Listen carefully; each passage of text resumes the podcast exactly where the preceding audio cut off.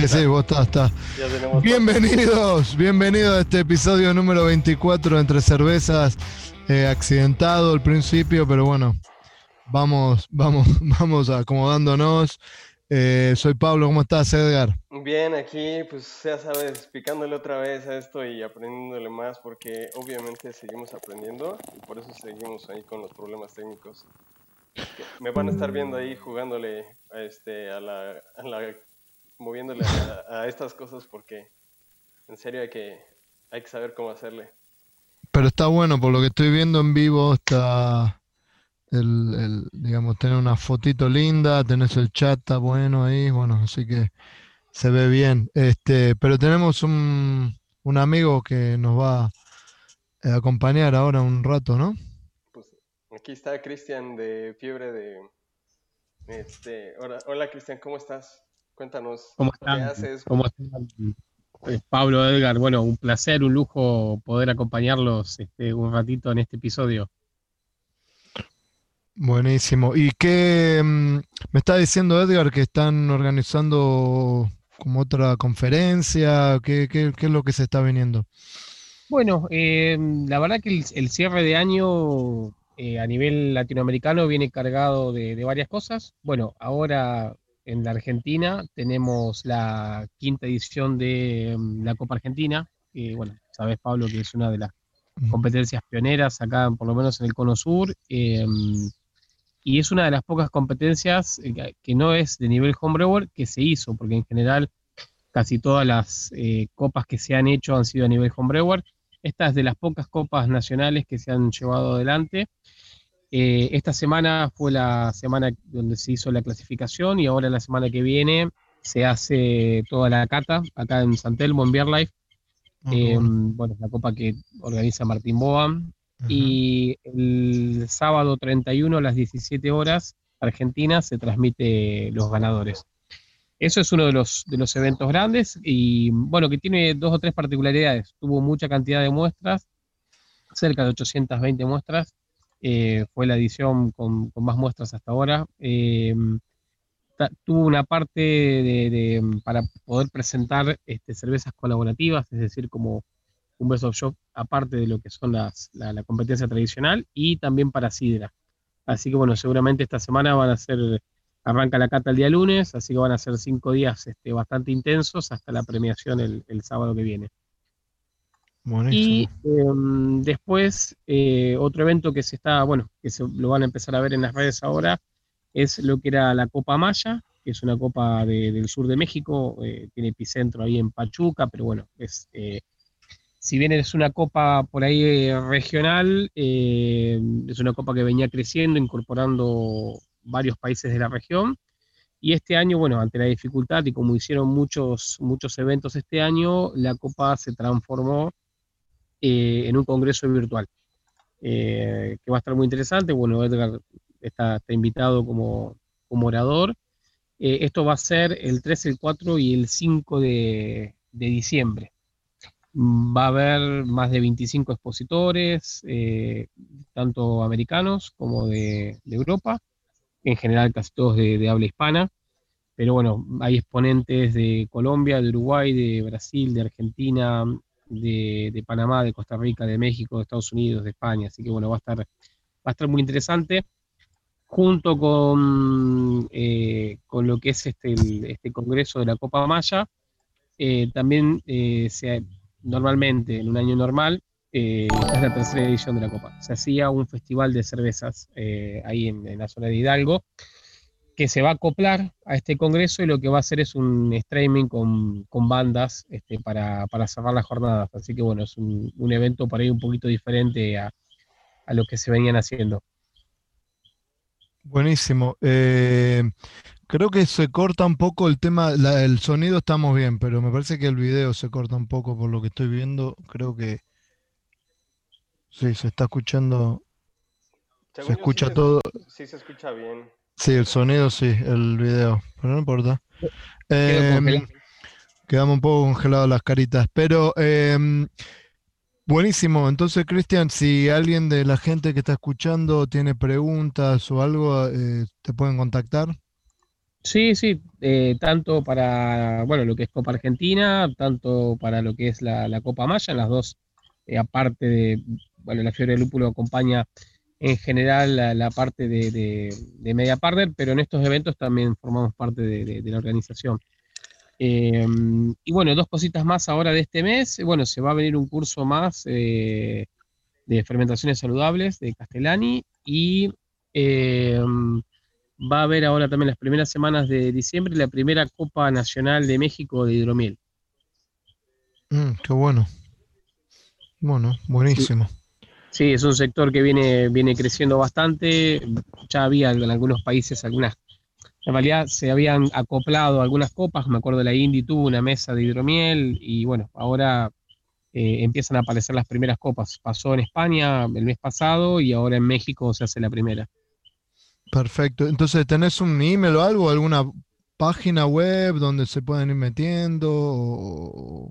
Sí, eh, en, general van a encontrar en el Instagram, en, el IG de la fiebre de lúpulo o en el Facebook, pero principalmente en el IG, van a encontrar la información en general de, las copas, eh, de, las, de lo que queda de eventos de este año y eh, de lo que se empieza a planear para el año que viene. Vamos a estar acompañando la African Beer Cup, la Copa Africana, así que bueno, vamos a empezar a incorporar tal vez información, bueno, estuvimos acompañando la, de Bruselas y vamos a incorporar, vamos a estar participando también en la, en la Copa Australiana y en la de Corea, así que bueno, vamos a ir la de Barcelona, así que vamos a tratar de ir reflejando toda la información como siempre ahí en el, tanto por historias como publicaciones y bueno, al igual que los acompaño a ustedes, acompaño a la gente de Con Espuma en Chile, con la parte de notas, así que por, por todas esas vías este, van a poder encontrar la información.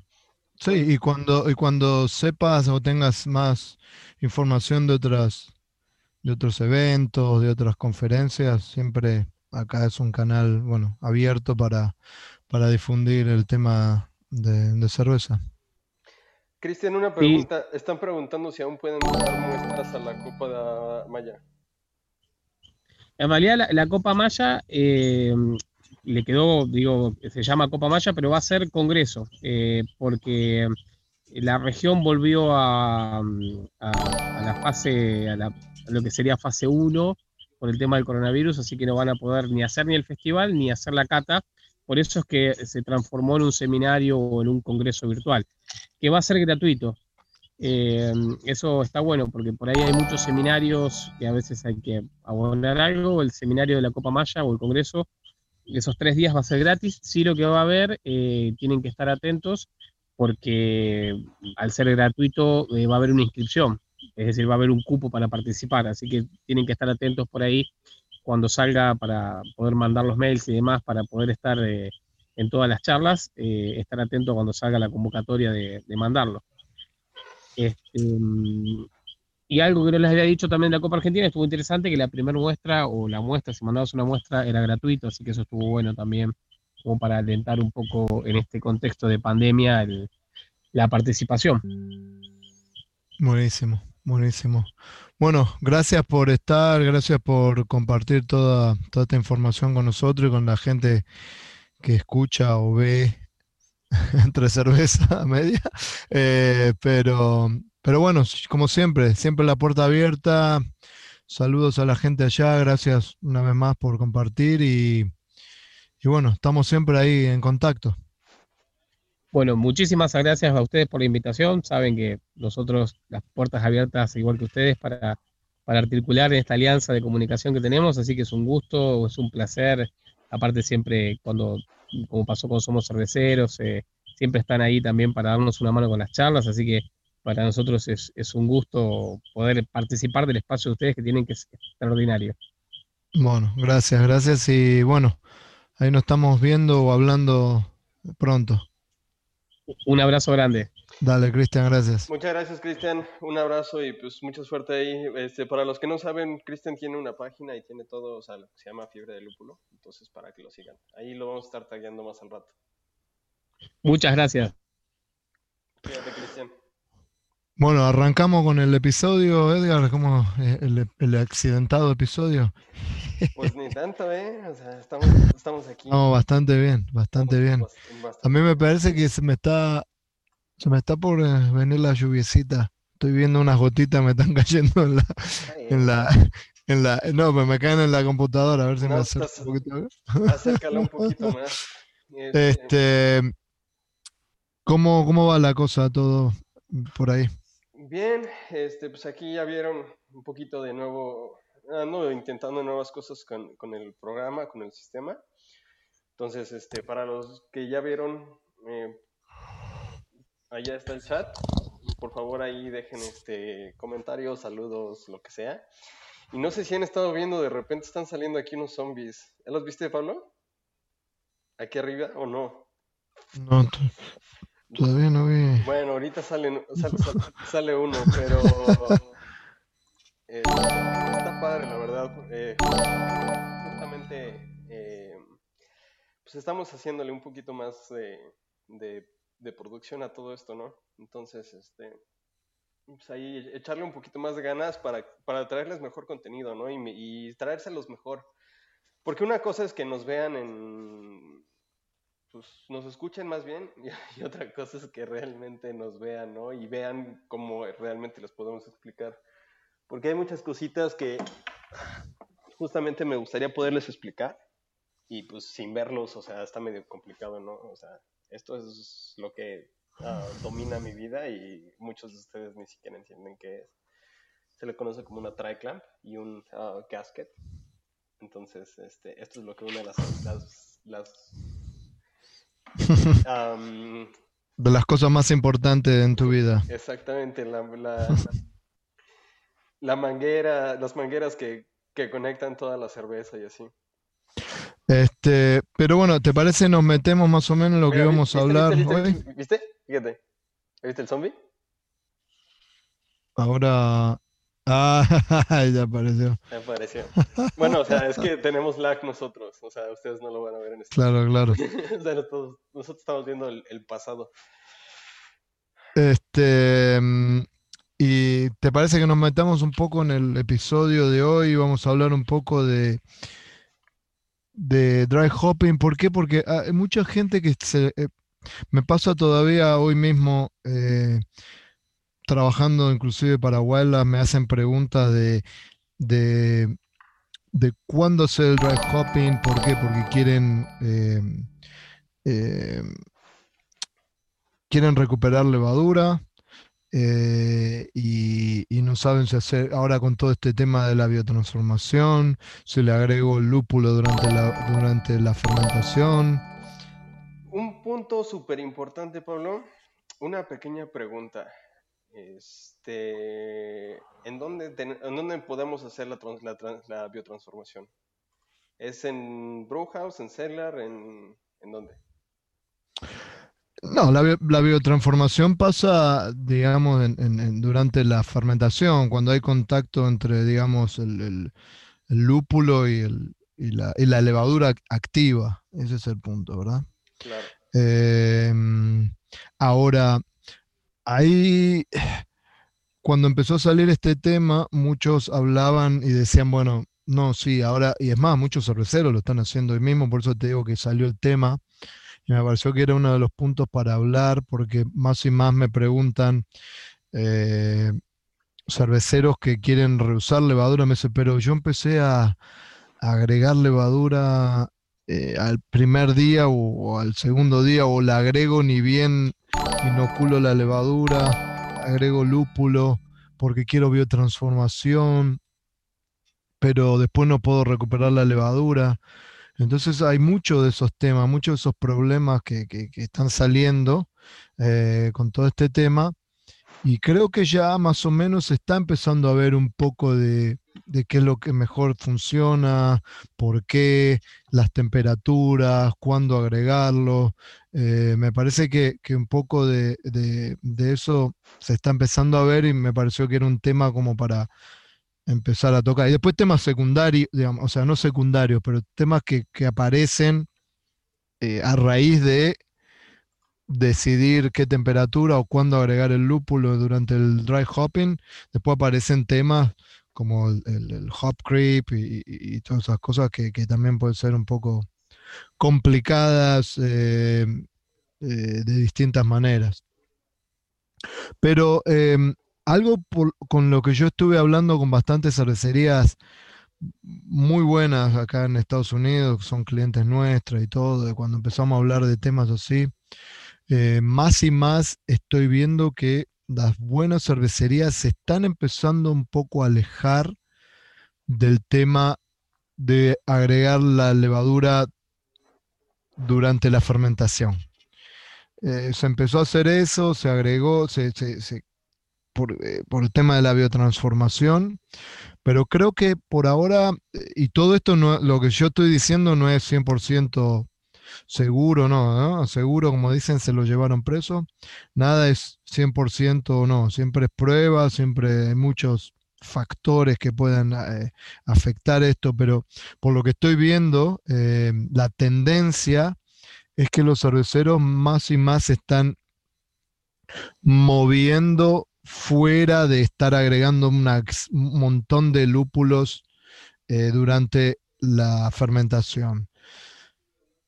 Y cuando uno hace la pregunta ¿por qué?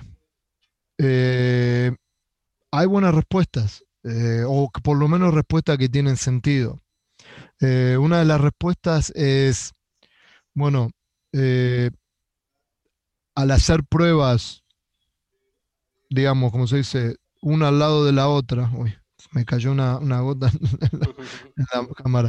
Eh, al hacer pruebas, eh, digamos, una al lado de la otra, se descubrió que las cervezas que se le agregaba una gran cantidad de lúpulos durante la fermentación, claro, estamos agregando un montón de material vegetal, un montón de material verde, y eso tiende a incrementar astringencia.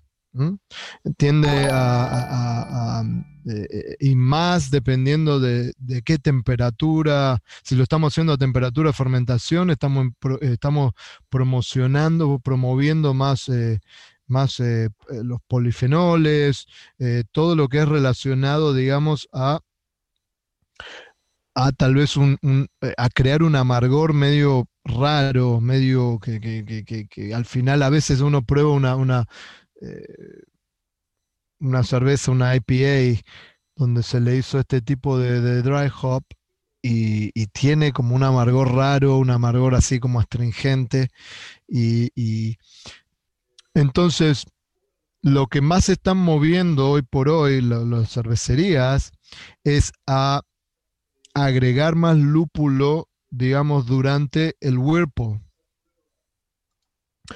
y después hacer más de dry hopping o al final de la fermentación o cuando la fermentación está finalizada.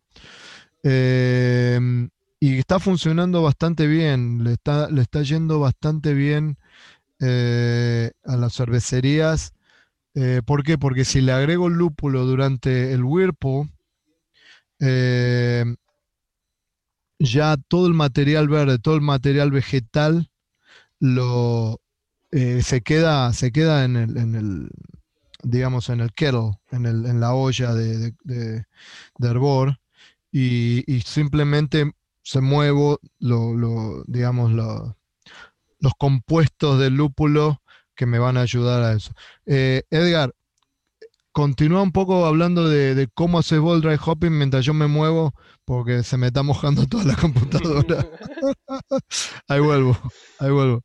Está bien, está bien. Este, pues aquí yo andaba checando un poquito el chat y toda la onda. Entonces, pues miren, en general, el tema de, hoy eh, consiste en dos partes, ¿no? Una parte pues se lo voy a dejar a Pablito, eh, que es lo que es dry hop completo. Eh, lo importante es saber qué queremos y cómo lo vamos a querer, ¿no?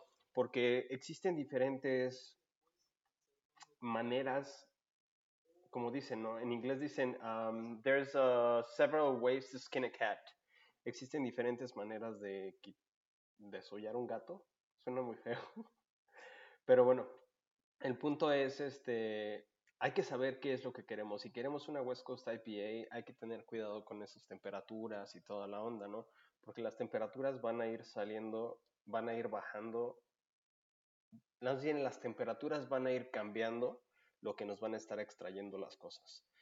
Entonces aquí es donde se vuelve un poquito eh, complicado, ¿no? Eh, si queremos, por decir, los sabores eh, resinosos del lúpulo suelen ser a temperaturas más altas. por, esta por esta tendencia, nosotros empezamos a... Bueno, más bien lo que es la, la West Coast IPA tiene esos sabores, ¿no? Porque recordemos que casi todas las adiciones de lúpulo se hacían en caliente. No existía lo que era eh, Hopback, ni, ni, existía lo que, bueno, el Hopback creo que, creo que sí existía en aquel entonces, pero no existían varias cosas. Entonces, pues realmente, aquí el dilema es, antes las, los lúpulos se um, um, procesaban a temperaturas más altas, ¿no? El cervecero siempre quería pasar por, esa, por ese proceso de, temperatura, porque recuerden que al inicio lo único que queríamos era amargor. Entonces, pues lo único que querían realmente era tener ese amargor y las temperaturas eran muy altas, ¿no? Entonces todos esos sabores se iban más hacia lo resinoso y hacia, hacia, lo, eh, hacia lo maderoso. Y en cambio ahora que estamos teniendo lúpulos tan, pero tan sencillos y tan frágiles como Galaxy, como Citra, que son compuestos aromáticos muy intensos. Esos compuestos aromáticos a altas temperaturas se, volatilizan. Entonces, el, el proceso de, de, procesamiento de lúpulos incluso cambió, ¿no? Entonces, ahora todo, todo tiene que ver desde que, desde que el proceso, desde el tiempo, incluso el tiempo que se tarda la cosecha en llegar a la planta. Si llegan en, más de 24 horas ya no sirve. Entonces las plantas de, procesamiento tienen que estar al lado de las granjas casi casi.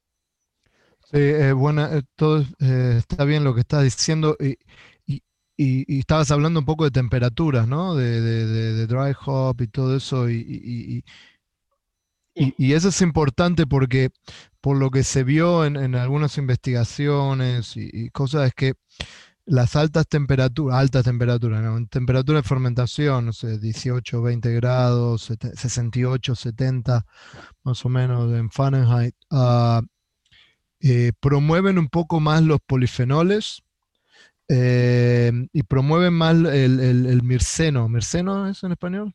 Eh, que, que tienden a ser más sabores o aromas más resinosos. Entonces, por, pruebas que se fueron haciendo, se fue viendo de que a temperaturas más bajas, em, unos 60 grados Fahrenheit, unos 15 grados Celsius más o menos, eh, no hay tanto, no se promueve tanto los polifenoles, no se promueve tanto el mirceno, entonces los aromáticos o los sabores más eh, frutales eh, se expresan de mejor manera. Por eso más y más, como decía, los cerveceros, por lo que estoy viendo yo, las tendencias hoy por hoy, por lo menos, y esto puede cambiar porque esto cambia minuto a minuto, es agregan eh, una buena cantidad de lúpulos en el whirlpool, ¿no? Eh, bajando a temperatura a menos de 180, 185 grados Fahrenheit, son como unos 80 y tanto de grados Celsius, cuando bajan de esa temperatura, recién ahí empiezan a agregar lúpulos, le agregan buenas cantidades em, y, la idea es que si hay algo de biotransformación, sean estos lúpulos que ya están desde el, el, que, son, que sean los que tengan esa interacción con la levadura y no lúpulos agregados directamente al primer día de, fermentación, porque de esta manera nos estamos evitando o no tenemos en, el fermentador material vegetal que puede afectar muchas cosas. Una de las cosas que, se vio que, se que puede afectar a una gran cantidad de lúpulo agregado durante la fermentación es eh, que baja mucho la viabilidad de la, de la levadura. Porque si se le agrega mucho, muchos lúpulos eh, ese material verde, ese material vegetal puede cubrir la, pared celular de la célula y, la, mata. De hecho, nada más déjame elaborar un pequeño punto de volada en ese, en ese punto. Porque eh, cuando abren los lúpulos, acuérdense, o cuando retronan los lúpulos, empiezan a, este, a tallarse los, los, los, dedos, ¿no? Al cuestión de minutos, es más de segundos, van a ver cómo se, les pegan los dedos, se hacen como súper pegajosos. Y esto es por, por la resina, ¿no? Por la lupulina, principalmente. Entonces, eh, esa lupulina, imagínense principalmente actúa sobre bacterias. A Saccharomyces, o sea, la, levadura es un poquito más resistente, pero como dice Pablo, sí, sí le afecta. Entonces, imagínense que esa resina se les pega en todo el cuerpo, ¿no? Entonces, pues ya no pueden respirar, ya no pueden comer, porque les, va, a, les va a tapar, o sea, la boca, les va a tapar la nariz, les va a tapar todo. Esa resina es lo que hace, o sea, la, resina te, envuelve y, y dejas de comer y de respirar. Sí, ese es un punto importante. Eh, por eso, digamos, retrocediendo un segundo, eh, eh, muchas cervecerías, vuelvo a repetir, agregan una buena cantidad en el Whirlpool, pretenden o esperan de que esa cantidad de lúpulo agregado en el Whirlpool sea el lúpulo que va a interactuar con la levadura promoviendo la biotransformación y después agregan una buena cantidad de lúpulos al final de la fermentación o cuando la fermentación está terminada. Y acá hay otro punto que es muy importante de por lo menos discutir, eh, porque nadie tiene, creo, todavía a ciencia cierta cuál es la mejor manera de hacerlo. Hay gente, habíamos hablado con los chicos de Birratecnia de que para ellos lo mejor o lo ideal era, eh, si no me equivoco, Edgar, era agregar el dry hopping cuando eh, la fermentación estaba a un punto, a un grado plato de, la, atenuación final. Eh, ahora,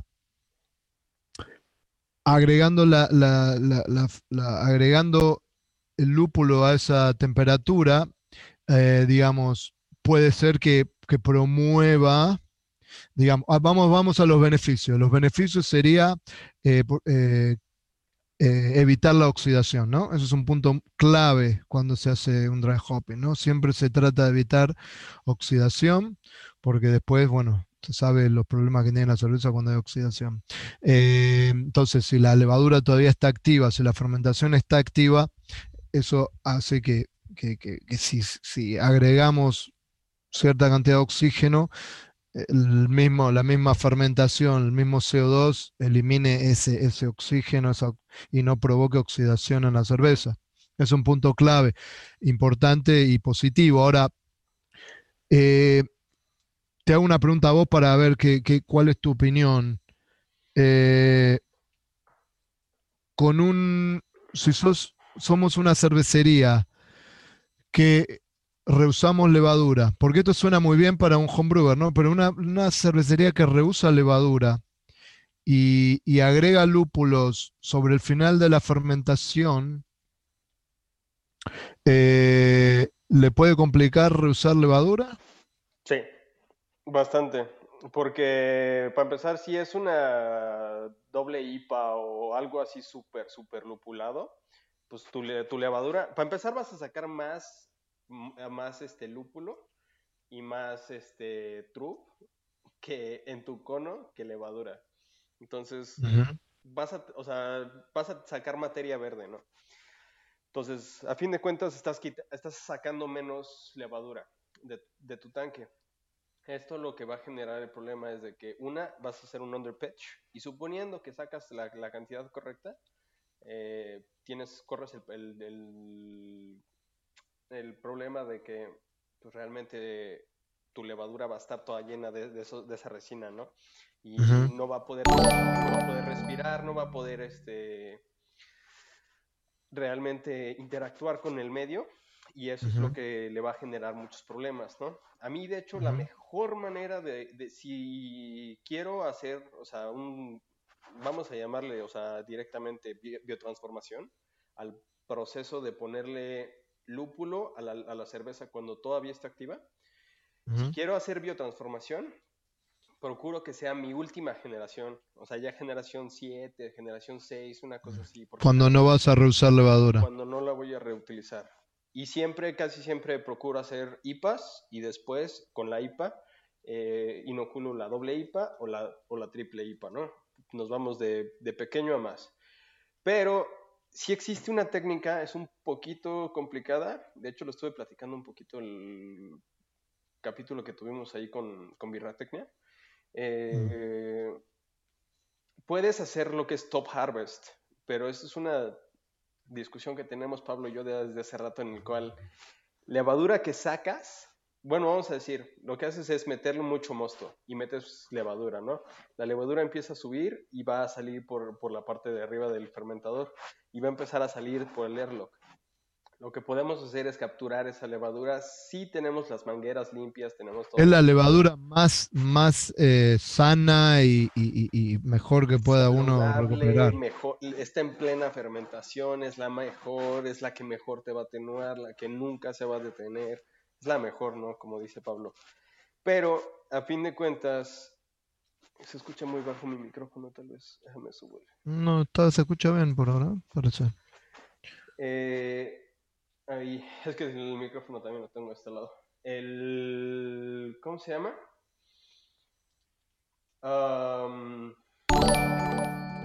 Sí, la levadura se sale de, la mejor manera, digamos. Ah, sí, pero levadura que sacamos del fermentador es levadura que no va a actuar en ese fermentador. Entonces, mm. tenemos que tener... Hay que tener cuidado. O subimos el oxígeno o subimos el inóculo. Porque nosotros estamos haciendo el cálculo inicialmente para inocular un billón de células por grado mililitro, por grado plato, ¿no? En el tanque.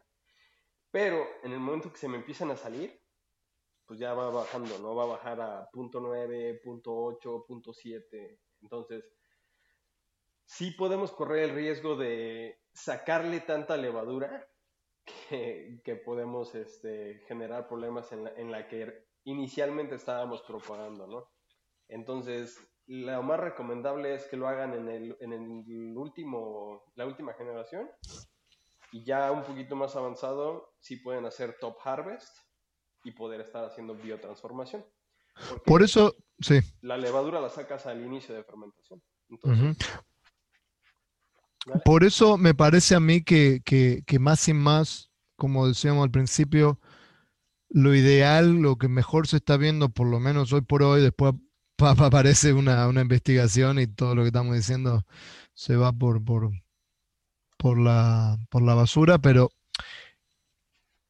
para mí hay biotransformación agregando lúpulos en el Whirlpool, hay biotransformación, porque es, esa cantidad de lúpulo eh, que va eh, porque se agrega, ¿cuántas? ¿Cuántas, cuántas cantidades se agregan eh, en, un, en, un, en un Whirlpool? Eh, se pueden llegar a agregar como 4 gramos por litro, más o menos. Sí. 6 gramos por litro, una cosa así. Sí, yo creo que sí, sin problema. Entonces, yo creo que todo, todo ese lúpulo se va a ir, eh, va a tener contacto de biotransformación con la levadura. Ahora, cuando hacemos el dry hop, y esto es lo que se está viendo hoy por hoy, lo que están haciendo muchos cerveceros es, una vez que logran, que llegan a, eh, terminan la, fermentación, bajan la temperatura, le hacen un, soft crash, como se le dice, bajan la temperatura a 60 grados, unos Fahrenheit, unos 15 más o menos Celsius, extraen la levadura y ahí recién hacen el primer agregado de, dry hop. La ventaja que ven son varias. Número uno, pudieron sacar la levadura de lo, más sana posible sin, una cantidad de, material verde o vegetal.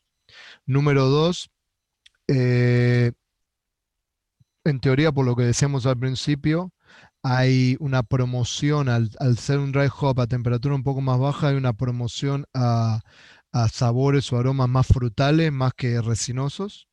Si estamos buscando eso en una New England IPA, eso es una ventaja también.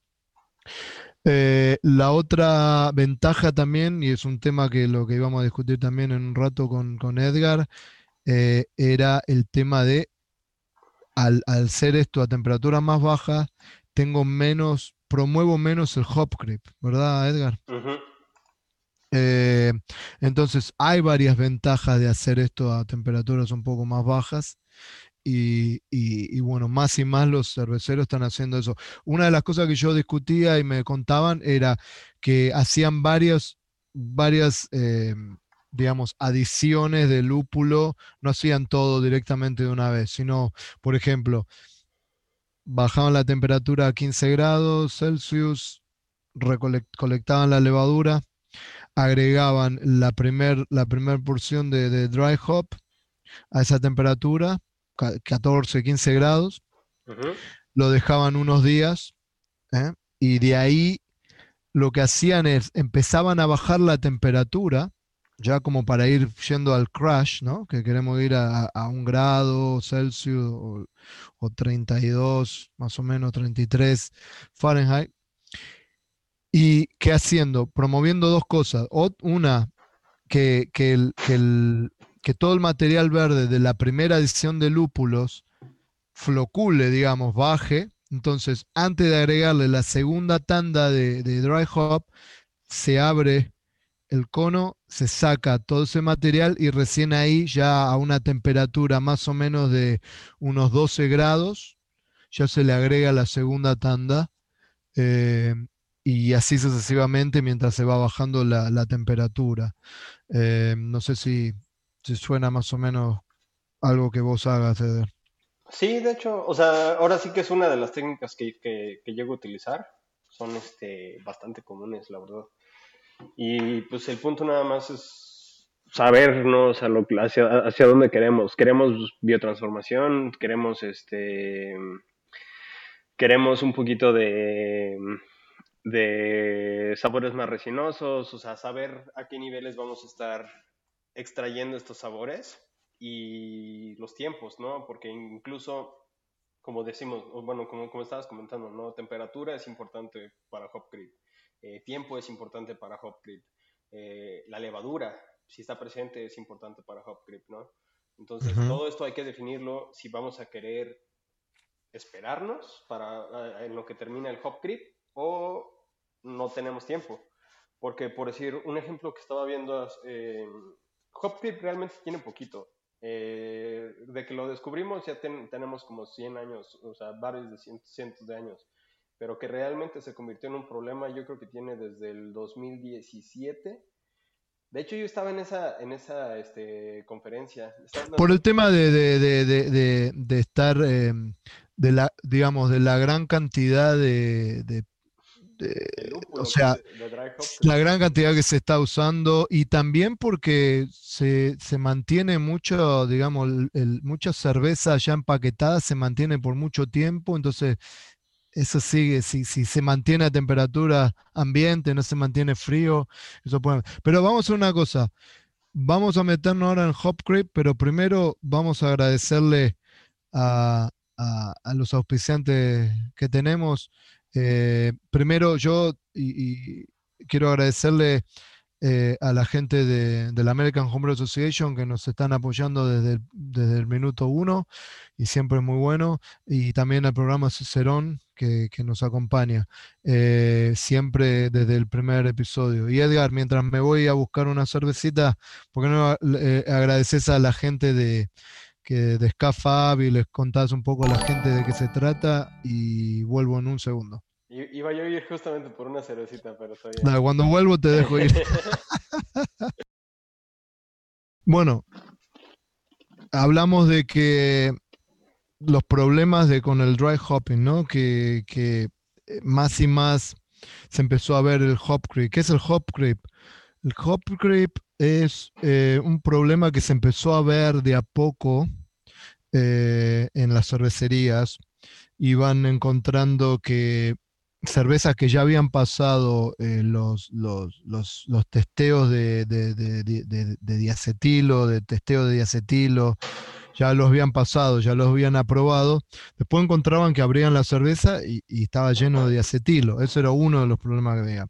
Otro de los problemas que veían era que la cerveza la veían que terminaba, eh, vamos a decir, a 2 grados plato, para decir un ejemplo, y cuando después del dry hop, cuando si le, hacían un, un, eh, análisis de, atenuación, veían que, ya que, que la densidad final había bajado, eh, vamos a decir, a, a, un punto, que había bajado había bajado un grado plato completo durante el dry hop, cuando ya en teoría la fermentación tendría que haber terminado, veían que después del dry hop había, había seguido bajando. Entonces, primero habían visto que tenían cerveza con diacetilo cuando ya le habían hecho el testeo de acetilo y no entendían por qué. Después veían que... Eh, pero ves que la, gente no me va a escuchar si vos te ves cerveza, cerveza, ¿sí? Este, ¿Qué está tomando? ¿Qué es esa? Una sour. Mm. Este... Ahorita te digo exactamente. Se llama Free Pomologists. Eh, es una sour grisette con uh, lemon bulb y plum. Um, mm. ¿Cómo se dice plum? Plum es como la, el damasco. Ciruela, ¿no? ¿no? No, no, no, es este. El damasco, ¿no? O algo así. No me acuerdo. Eh, Escúchame, ahí veo que en el chat que dice que se escucha, vos no te escuchás también, me parece que tendrías que usar esto que nos dio la Brune Network. Sí. Parece que van mejor. Sí lo pensé, pero pues este, ahorita, ahorita ya, ya, le modifiqué, creo que ya se escucha mejor, ¿no? Y no, bueno, mientras vos ibas a buscar la cerveza, le está diciendo que era el dry, hop, el dry hop, que era el hop, creep. Y, y, cómo se fue viendo. Entonces, un poco de acetil, primero de acetilo, después eh, atenuaciones más bajas, que cervezas que estaban acostumbrados a, ver lo que bajaban, digamos, a dos platos, después de la, del dry hopping veían que bajaba un plato y no entendían por qué. Pero el, el, lo peor, lo peor, lo más feo que veían, o que el problema más grande, eh, era también problema de, de sobrecarbonatación ya en botella o en, o en lata, ¿no, Edgar? Sí, sí, sí, o sea, es lo que le llamamos a los, los cerveceros out of spec, que es, tenemos las cosas fuera de lo que queremos, ¿no? Que viene siendo alcohol más alto. Eh, aquí en Estados Unidos se permite solamente medio grado de alcohol. Eh, más menos. Entonces podemos decir que tenemos 5 grados de alcohol, podemos tener 4.5 a 5,5. Eh, y empezaron a salir cervezas con más gasificación, más alcohol y más problemas, ¿no? Entonces, este, las cervezas, o sea, se, se convertían literalmente en bombas. Y todo empezó justamente porque Alagash empezó, eh, empezó a, meter cervezas. Alagash es muy famoso porque tiene eh, botellas muy similares a esta. Eh, son botellas bastante gruesas, no sé si alcanzan a ver. Es una botella, aunque es una chiquitita, o sea, es una, son botellas muy gruesas para poder eh, para poder mantener las cervezas belgas, ¿no? Mantener las cervezas belgas que tienen la, carbonatación más alta. Entonces, uh Alagash empezó a hacer una cerveza y ellos están acostumbradísimos a literalmente, o sea, tener dos cervezas, ¿no? Lo que son como las Copy Lagers que tienen, así como, o la Alagash White que tienen cervezas muy ligeras y cervezas muy, eh, lo que es este, su, su fermentación mixta pero la fermentación mixta viene siendo complicada porque ellos, eh, ellos están súper, pero súper acostumbrados a um, carbonatar en, en, botella. Entonces es una cervecería que tiene décadas haciendo esto y de repente resulta que una de sus cervezas, o sea, se está saliendo de, de especificaciones y ahí es donde, donde, está, donde está más complicado, ¿no? Ahora entonces, hablamos de eh, lo que produce el hop creep, digamos, ¿no? Puede producir diacetilo, puede producir eh, alta, más atenuación, lo que significa más alta carbonatación, significa más alta eh, niveles de alcohol. Ahora, ¿qué es el hop creep? ¿Cómo se produce el hop creep? Ah, eh, ¿Qué es el hop creep? Chistosamente todo empezó en el 2017 cuando decían que no había cervecero que, no, no se escapara del creep. Eh, lo que va pasando, el problema es, lo siguiente. Nuevos, los nuevos tipos de, levadura, digo, de lúpulo, tienen aromas más sencillos, ¿no? Más sensibles. Entonces, estos aromas sensibles, si procesamos el lúpulo a temperaturas altas, este aroma se va a retirar. Entonces empezaron a procesar los, los, los lúpulos a, temperaturas más bajas. Este procesamiento a temperaturas más bajas permitió que las, eh, las levaduras, las enzimas, las enzimas que, tira, que trae la misma, eh, la misma planta sobrevivieran al, al proceso al momento de sobrevivir el proceso de, de, de killing, ah, ¿cómo se dice killing en, en español? No sé, me mataste. Killing le Es literalmente un proceso como de secado a alta temperatura, ¿no? Exactamente, sí, eso está muy bien dicho. No creo que haya una palabra específica, creo, pero... Eh, la levadura, digo la levadura, la malta y el lúpulo pasa por el mismo proceso, ¿no? Se le llama kilning. Hornear me sale en el Google, pero no creo que sea hornear. Mm, no exactamente, pero sí. Imagínense que es como meterlo en un horno, ¿no? Entonces estamos retirando cierta, cierta um, humedad. Y Como se hace en el proceso de malta, ¿no? kilning. Exactamente. Entonces, este proceso, al tener altas temperaturas, jode las enzimas. Las enzimas, recordemos, son parte de un ser viviente, pero no están vivas. Las enzimas solamente son proteínas.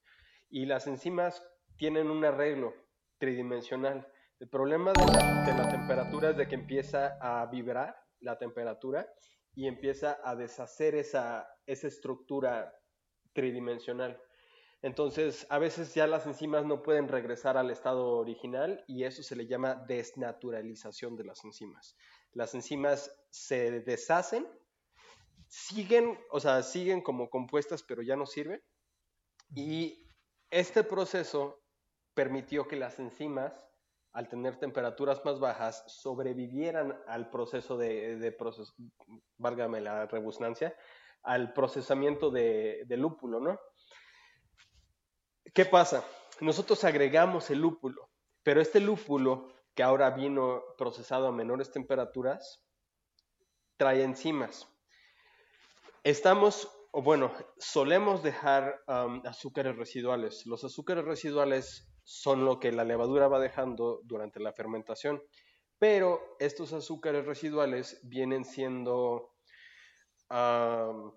muy importantes para cervezas como las Neipas, para las New England Style IPAs, para las Juicies. que le dan carácter, le dan más un cuerpo, le dan, ¿no? Te dan un dulzor, te dan un cuerpo, te dan una sensación en boca, te dan una este, sensación de como de más llena y además vienen siendo más dulces, ¿no? Recordemos que las New England Style IPAs queremos resaltarlo el dulzor en lugar del amargor.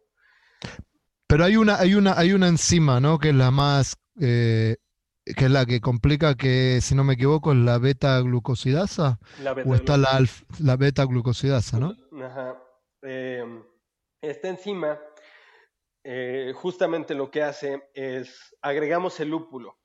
Eh, la cerveza ya tiene este, estas azúcares residuales y al momento de agregar el lúpulo, el lúpulo entra con las enzimas. Las enzimas van a empezar a comerse eh, los azúcares residuales y los empiezan a, convertir. Empiezan a convertirlos, empiezan a cortarlos. Entonces, al momento de cortarlos, van saliendo pedacitos de los azúcares fermentables, digo, de los azúcares no fermentables, se, se transforman en fermentables. Se transforman en fermentables. Entonces, Ahora tenemos el lúpulo que agregó las enzimas. Las enzimas sacaron los azúcares fermentables y todavía estamos en presencia de, levadura. La levadura sigue, si es una activa, si es una New England Style IPA, o sea, la levadura está en suspensión hasta, hasta la lata todavía. Entonces, tenemos levadura, tenemos azúcares fermentables, pues levadura es... Problemas, tenemos problemas. Levadura es una levadura, o sea, literalmente. Va a agarrar la levadura y, va a hacer lo que está entrenada a hacer. Va a empezar a comer y ahí es donde tenemos mayor producción de CO2, mayor producción de, alcohol y tenemos, recordemos que estamos entrando en una refermentación y siempre que existe una fermentación va a salir de acetilo. Por eso todos estos problemas empezaron a salir. Por eso, y volvemos, digamos, al principio o a la primera mitad del, del episodio es que hablábamos de que más y más los cerveceros se están moviendo a hacer los dry hop a temperaturas más bajas. ¿Por qué? Número uno, porque descubrieron de que eh, ciertos extractos del lúpulo más frutales se, benefician a esa temperatura un poco más baja. Y otra cosa es el hop creep. Edgar decía que eh, si tengo la levadura activa, cuanto más activa tenga la levadura, eh, si, tengo enzimas que me están cortando eh, azúcares eh, complejos y me lo dejan más simples para que la levadura los vuelva a refermentar, a temperaturas más bajas, dos cosas. Número uno, las enzimas no van a estar tan activas del lúpulo. Y eso ya me, me ayuda mucho. Y número dos, si las enzimas de alguna manera se activan, no tanto, pero se activan, ya la levadura no va a estar tan activa a esas temperaturas. Entonces, la ventaja que me da de hacer un dry hop, un dry hopping a temperaturas más bajas, como 15 grados o para abajo, es que evito mucho el riesgo al, al, al, al hop creep. ¿Coincidís con esto, Edgar? Así es si queremos evitar hop creep, hay que evitar, o sea, los, las tres cosas principales. Este, temperatura. Entre más alta la temperatura, más probablemente tengamos este hop creep. La levadura. Si tenemos levadura en suspensión. Y si es una New England IPA, la verdad, o sea, ni siquiera, o sea, imagínense que vamos a tener hop creep desde un principio, ¿no? Porque levadura probablemente esté, esté presente y además los tipos de lúpulo, porque recordemos que hay lúpulos que son ah, procesados a más, más altas temperaturas, hay lúpulos que son procesados a más bajas temperaturas, y además hay lúpulos que producen estas enzimas y hay lúpulos que no producen las enzimas. Casi siempre los nuevos están produciendo estas enzimas porque vienen de la misma línea. Lo que son más frutales. Son más frutales, vienen casi todos de la misma de la misma madre que vienen siendo, bueno, o sea, muchos salieron de Cascade, pero después se pasaron este Galaxy, Mosaic, Sabro, están dando. Ahorita de hecho este, estaba oyendo que Sabro ya tiene un hijo y probablemente lo empiecen a comercializar en... Sabrito. Ajá, lo empiecen a comercializar en, en Inglaterra porque quieren hacer un levantamiento de los lúpulos ingleses ahora. Muy bueno. Eh, ahora, hay un punto que es muy importante, ya digamos, yéndonos para el final del, del, tema y, del episodio. Eh, hay un tema que lo habíamos comentado en un principio, es que cuál es uno de los problemas más grandes del dry hopping, si no tenemos equipamiento especial, y ahora podemos hablar un poco de eso, es el tema de la oxidación. Entonces, si agregamos lúpulo cuando no hay, no hay fermentación activa, cuando no hay levadura activa, corremos mucho el riesgo de, agregar eh, eh, oxígeno a la cerveza y oxidar la cerveza. Y eso es lo que pasa muchas veces, que uno agarra una cerveza, la abre, una, una, IPA, una IPA, la toma y dice, uh, está todo oxidado. Y más que muchas veces, no, hay muchas formas, pero muchas veces eso viene eh, de la, del dry hopping. Y entonces, eh, hay, hay, algunas técnicas, ¿no? Hay algunas, eh, por ejemplo, eh, hay algo, no sé si vos lo usaste, ¿usaste alguna vez un dosificador de lúpulo? Sí, ¿O sabes cómo funciona? sí, sí. ¿Te parece que es una buena idea? Porque eso es lo que escuché mucho, por ejemplo, eh, hay cervecerías donde hoy por hoy mantienen una, una presión en la parte de arriba, un head pressure, como se le dice, para no perder ningún aromático. Y, usan un dosificador de, de lúpulos como para agregar eh, el dry hopping sin agregar oxígeno. Eh, ¿por qué no? Contanos un poquito cómo funciona, digamos, un, un dosificador de lúpulo. Los, dosifica- los, dosific- eh, los dosificadores de lúpulo, eso es lo que hacen, ¿no? Van dosificando ciertas, ciertas Cantidades. cantidades específicas, ¿no? Entonces van a ir poniendo de poquito en poquito, en poquito, en poquito. Eh, esto, o sea, hasta cierto punto ayuda el meter diferente, o sea, meterlos a diferentes tiempos porque le da tiempo casi casi a la levadura de, bueno, eso, eso es, honestamente no tengo nada científico para, No, no, está bien, pero en tu, en tu experiencia y en tu... en mi experiencia, lo que yo siento que, que va pasando, porque al, al ir probando la, la- eh, la cerveza, me voy dando cuenta de eso, siento que pasa por estas etapas de refermentación, pero son muy ligeras. Entonces, o sea, yo eh, diacetil, yo siento que la levadura lo produce más que nada cuando la levadura se siente um, sobrepasada, ¿no? O sea, hay demasiado azúcar, demasiadas cosas, y la levadura quiere hacer todo al mismo tiempo. Entonces ahí es, ahí es lo que va haciendo, ¿no? Va generando el diacetil.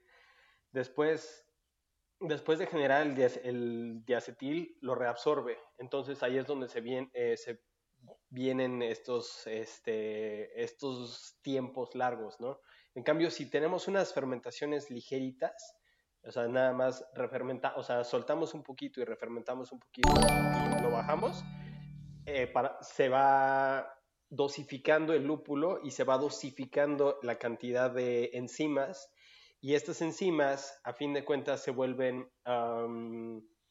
se inhiben, se inhiben uh -huh. casi siempre por, por sustrato, entonces al momento de inhibirse, entonces vamos a agregar un poquito, se inhiben, se dejan de usar y al día siguiente. Estamos hablando, una enzima se tarda 20 minutos en terminar. Lo que, el trabajo, su trabajo lo hacen 20 minutos. Entonces, imagínense si, si tenemos, o sea, un dry hop cada 24 horas, pues ya le estamos dando suficiente tiempo, ¿no? O sea, para esto. Uh -huh. Entonces, si le, si le, vamos dando poquito en poquito, o sea, esta, esta dosificación va haciendo un proceso más, más sencillo para procesar para la levadura. Es mi experiencia y lo que creo realmente, porque no tengo mucha, mucha información.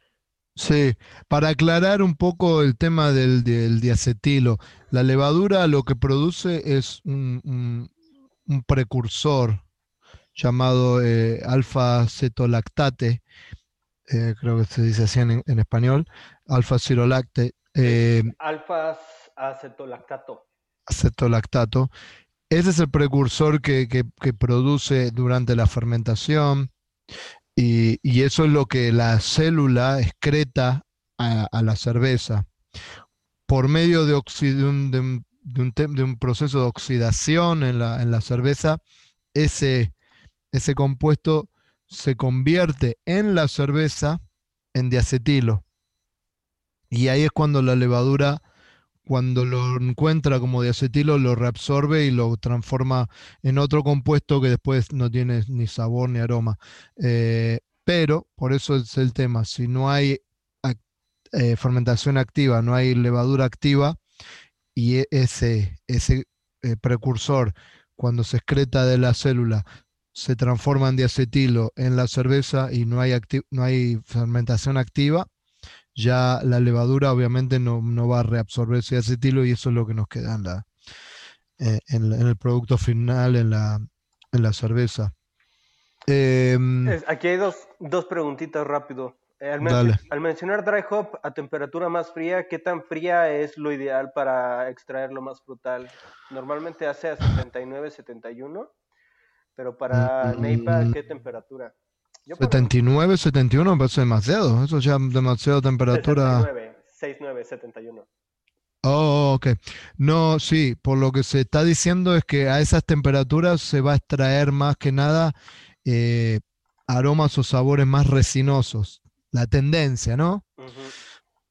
A temperatura más baja se va a extraer más lo frutal. Ahora, como estaba diciendo, cada cervecería hace sus pruebas, cada cervecería tiene sus técnicas y sus formas.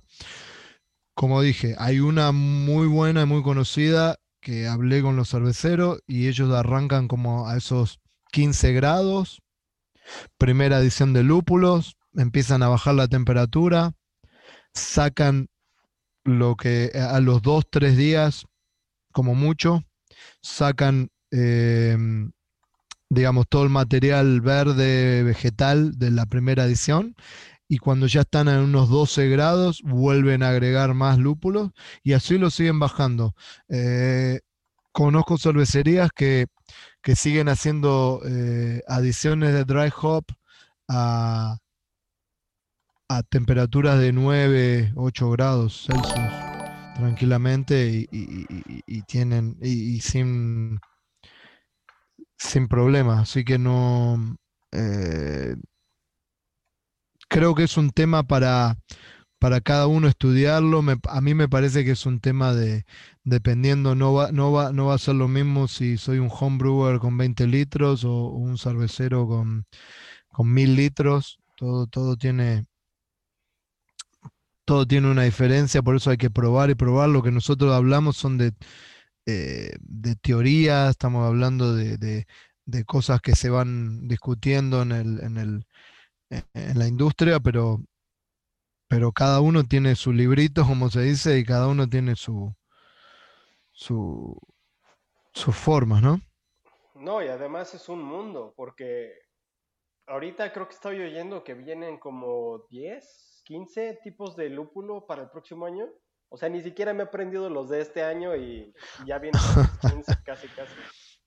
Em, otro punto, y ya terminamos, y si hay alguna pregunta le respondemos, pero me gustaría simplemente, eh, ya que estamos hablando de dry hopping, eh, hay, hay, estudios que, se fue viendo de que antes, estoy hablando de hace, no sé, 20, 25 años atrás, se hacían dry hopping cuando se agregaba el lúpulo para el dry hopping de mucho tiempo, una semana, eh, a veces más. Y siempre se fue cortando, se fue cortando, se fue descubriendo de que em, eh, cuanto mayor tiempo de contacto de ese material verde que tiene el lúpulo con la cerveza, eh, en algún punto tenía un efecto con, con, con, el, con la retención de la espuma.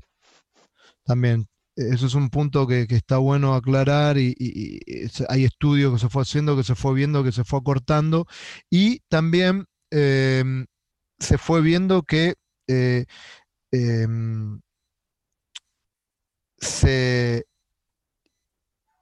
todo lo, que, lo bueno que nos puede dar el dry hopping como aroma más que nada, eh, se produce en 24 horas, 48, no, no pasa más de eso, ya más que eso no va a ser. Es más lo malo que lo bueno de retenerlo ahí. Por eso digo, vuelvo a repetir, muchas cervecerías agregan por, por, no agregan todo. Si van a agregar, no sé, 10 kilos, no agregan 10 kilos completo.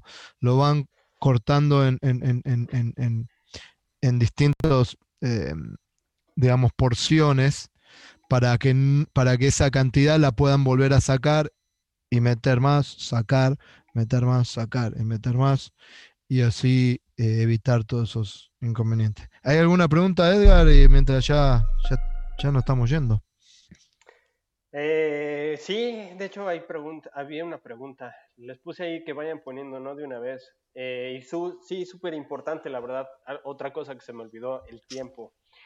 Como dices tú, Pablito, es súper importante porque eh, ahorita vi una pregunta, algo que preguntaban de activo y, pasivo, y ahorita nos, nos, metemos un poquito más en eso.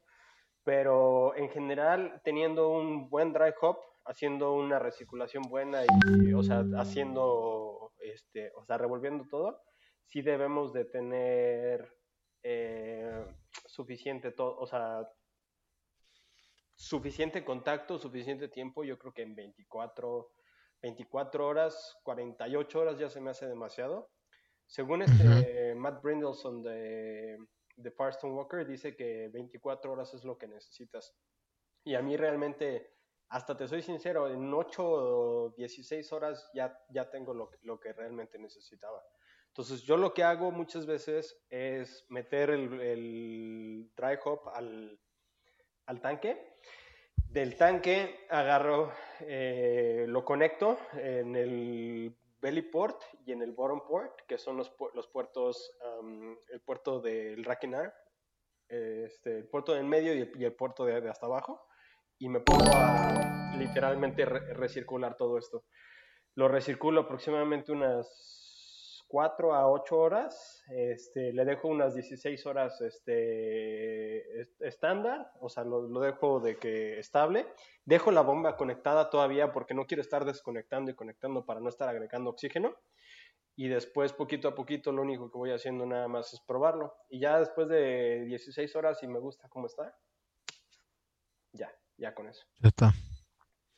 Bueno, por eso sé, eso es bueno siempre estar probando, siempre estar viendo a qué punto está la cerveza, ¿no? Em, este José Guillermo Mesa eh, pregunta de justamente cuál es la diferencia entre hacerlo entre dinámico como Hop Rocket y estático.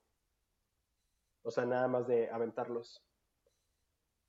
Hay una diferencia, pero claro, eh, em, me parece que depende también de en qué punto y a qué temperatura los agregamos, ¿no?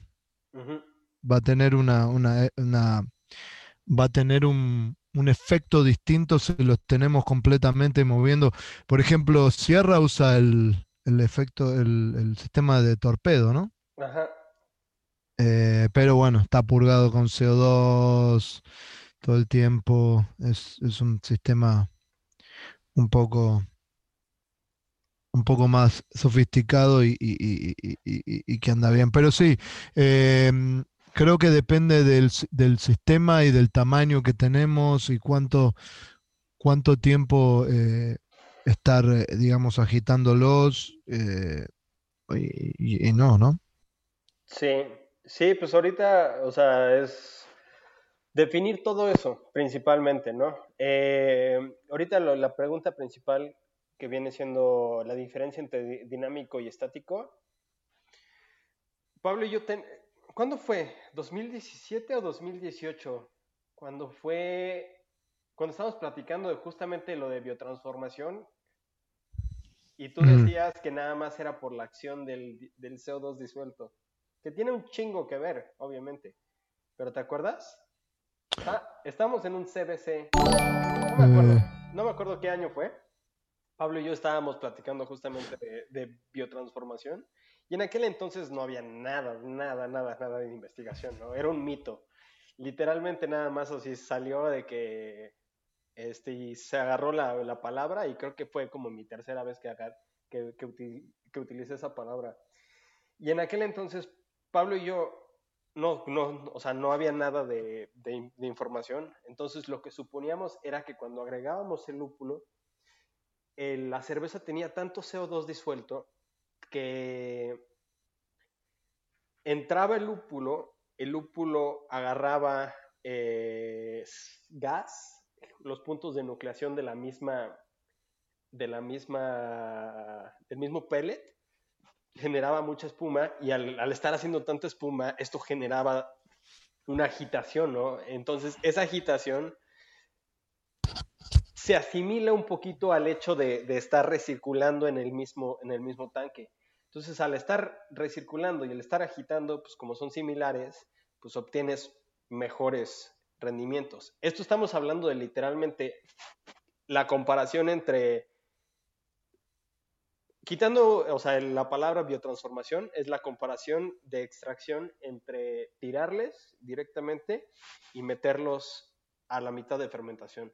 La mitad de fermentación nos va a ayudar a, revolver todo, pero también nos va a retirar muchos aromas porque va a estar saliendo el gas. Como dice Pablo, ¿no? Si lo hueles en el airlock, dile adiós a la... Sí, cuando, cuando, huele, cuando huele tan rico, porque ya no está en la cerveza. Exactamente. Dile, adiós al aroma, ¿no? O sea, porque nada más tú lo vas a oler. Disfrútalo. Em, están preguntando con al usar una bomba si no se daña la bomba por la presión del fermentador o si no em, o si no se le puede agregar oxígeno por medio de una bomba. Y sí, está el riesgo ese. Eh, sí, puede querer, querer estar, o sea, hay que tener en cuenta algo. Estamos hablando de, como decimos siempre, no es lo mismo ser un homebrewer. Hay cosas muy positivas de ser homebrewer que los pro brewers le encantaría poder hacer, que no pueden. Y hay cosas que los, pro, los homebrewers le encantaría hacer, que los pro brewers hacen y los homebrewers no pueden. Entonces, este es uno de los temas eh, tener una bomba que haga recirculado y asegurarme de que no lo vaya a estar oxidando, si tengo un sistema muy pequeño de homebrewer, me parece que es un riesgo, ¿no? Concuerdo es, más, es, más, es más el problema que, la solución. Si soy un homebrewer y no tengo una forma de recircular, asegurándome de que no haya nada de oxígeno en esa recirculación, más vale tiro los lúpulos, nunca nadie se murió y salió bárbaro y salen muy buenas cervezas así. Así que no se compliquen, no se compliquen la vida. Eh, y la última pregunta, pregunta Sebastián. Espera, espera, espera, espera, espera. Eh, nada más para, para terminar esa pregunta. Ajá. Sí, tu, tu bomba, o sea, probablemente si tienes 15, 20 PCIs en tu tanque, o sea, probablemente se te vuele el um, gasket, el empaque. Se te vuele el empaque de la, de la bomba y es un desmadre volver a armar una bomba. Entonces, punto número uno, nunca lo hagan, eh, especialmente con bombas em, que no sean um, PD, uh, positive displacement, de desplazamiento positivo. Si son de impeller, no lo hagan a presión. O sea, tiene que ser literalmente a, yo creo que a una, un PCI, o sea, a lo mucho lo, lo se puede hacer. O sea, porque el empaque del, de la bomba se empieza a estirar y después se puede abrir. Y el problema es de que si no te das cuenta, después estás metiendo oxígeno en todo lo que estés transfiriendo, todo lo que pase por esa bomba le vas a estar metiendo oxígeno. Por una, por, o sea, por un punto. Y por otro lado, eh, le podemos meter oxígeno especialmente con bombas con impeller. Eh, porque el impeller, además de, no estar sellado completamente, está generando cavitación. Entonces estamos sacando el CO2 de, solución y al sacar el CO2 de solución sí estamos desplazando un poquito el oxígeno, pero estamos permitiendo un poquito de, oxígeno que entre, ¿no? Y mucha de la gasificación natural se nos va a quitar. La única manera en la que yo hago recirculaciones es con ah, bombas de... ¿Cómo se llama esa chingadera? Eh, de diafragma. es, una, bomba específica que literalmente hace esto. espera. O sea, lo que hace es se expande y se contrae, ¿no? Se expande y se contrae. Entonces ah, va empujando la cerveza. Pero esta tiene un sello muy, muy, muy específico. Y lo hago a una velocidad así, te juro, de que apenas se esté moviendo.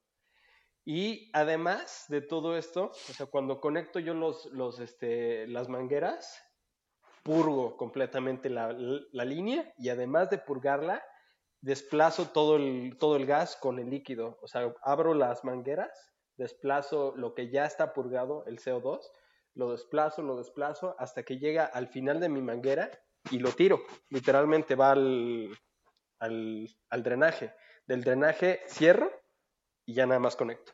Y así ya me, deshice de, de todo el CO2 y algunos de los problemas. Pero como dice Pablo, honestamente, si su Yo creo que si el equipo es menos de 700 litros, sinceramente para mí... No vale tal vez tanto la pena y hacer tanto, tanto lío. Porque funciona bien. Yo he hecho cervezas IPAs, IPA sin tanto lío y funciona. Así que no se compliquen. Em, última pregunta. Última pregunta, si, si hay que cortar los pellets para el dry hopping, yo no, lo recomendaría, no hace falta eh, desarmar tanto, me parece a mí. Es, es una extracción muy buena de aroma y de sabor, sinceramente, pero las actividades que tienes que hacer son muchísimo más complicadas para realmente, para el plus que ganas. Sí. como dice Pablo, yo no lo haría, eh, solamente que estuviera en una planta así grande y realmente tuviera a una persona dedicada al celar y esa persona no tiene nada que hacer y tengo agua, bueno, no, más que nada cualquier licor, así se les llama también incluso el agua en, cerveza. el hot liquor. El hot liquor o el cold liquor. Se le llama licor a cualquier agua que va a entrar en contacto con la cerveza.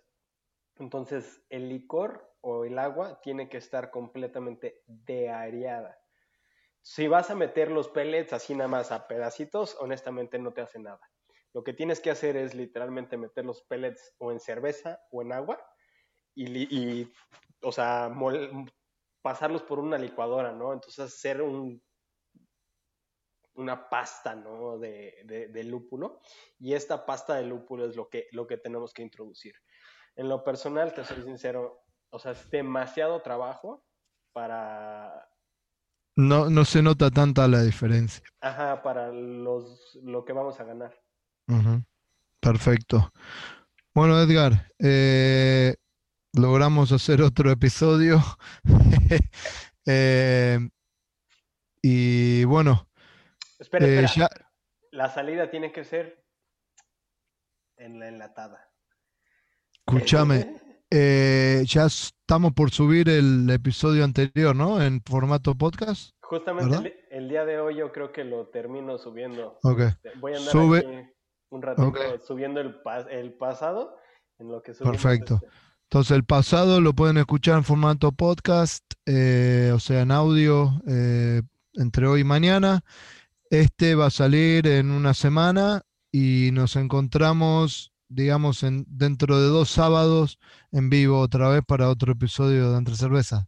Fíjate que me gustaría hacer una, otra corrida el sábado, pero les aviso, no va a ser episodio. Como Podemos hacer de pregunta y respuesta, algo así. Exactamente. Quiero empezar a hacer. Em, lo, que, lo que quiero hacer es literalmente los sábados, a esta hora más o menos, o sea, una hora, hace una hora y media, eh, conectarnos. Entonces, ya sea o van a tener nuevo episodio como el de ahorita, que lo intentamos al menos, y el otro o sea, un sábado ese episodio y el otro sábado lo quiero hacer como just, just chat chatting, o sea, literalmente nada más que vengan a platicar con nosotros. Para seguir probando todos los, temas de, audio y video, ¿no? Un poquito, para los que notaron ahí, este, me, la complicó un poquito al, este y todavía, todavía le, le, quiero mover algunas cositas. No me gusta cómo se ve todavía. Este, quiero moverle a, a literalmente al a los fondos y así. Es que bueno. quiero, quiero, quiero que salga bien esto, ¿no? Entonces, los quiero, los quiero invitar el próximo sábado de una vez, este, no vamos a subir este episodio. Bueno, el próximo sábado subimos este episodio. Pero eh, los queremos invitar a platicar, nada más. Este, yo voy a estar literalmente aquí, Pablo, si, si te quieres unir. Dale.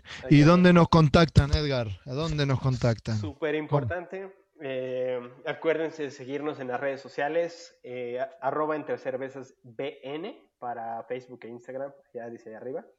Y si quieren darle like o darle share ahorita eh, al, al, video este, literalmente van a ver cómo van a ir saliendo sus, sus nombres ahí. espérate, creo que en este, en este no lo tengo todavía. Pero sí. El Chava, el próximo. Es literal, no, me tardo como 30 segundos en meterlo. Ahí está ya. Eh, literalmente, si le quieren dar este like o share ahorita a este, se, van saliendo los. Eh, van a ir saliendo los. O sea, los, los que lo van haciendo. Entonces, el plan es, como siempre, ¿no? O sea, incluirlos a, todos ustedes. Sí, compártanos, ayúdennos a, seguir creciendo. Y, y bueno, ahí estamos. Y bueno, Mándenos mensajes, mándenos eh, en las redes, déjenos saber de qué quieren que hablemos. Este es uno de los temas que, vimos que, querían hablar. Eh, mándenos preguntas. Si vemos un tema que, que varias personas eh, coinciden, lo, lo, haremos de episodio. Si no, estamos juntando preguntas y haremos, podemos hacerlo el sábado que viene, una pregunta y respuestas. Bueno, dale Edgar, nos estamos viendo, se me vino la noche. Eh, pude, me tuve que poner la luz y no, mira. Eh, así que, pero bueno, ahí estamos eh, conectados. Pues muchas gracias muchachos, estamos en contacto. pues cualquier cosita aquí andamos, ya saben. y pues recuerden, literalmente lo único que les pedimos es darle like, compartirlo y mandar mensajitos. Mira, ahí está Juan. Juan Jares este, le dio like al, stream. Muchas gracias, Juan. Un abrazo y estamos en contacto. Dale. Chao, Edgar. Chao, chao.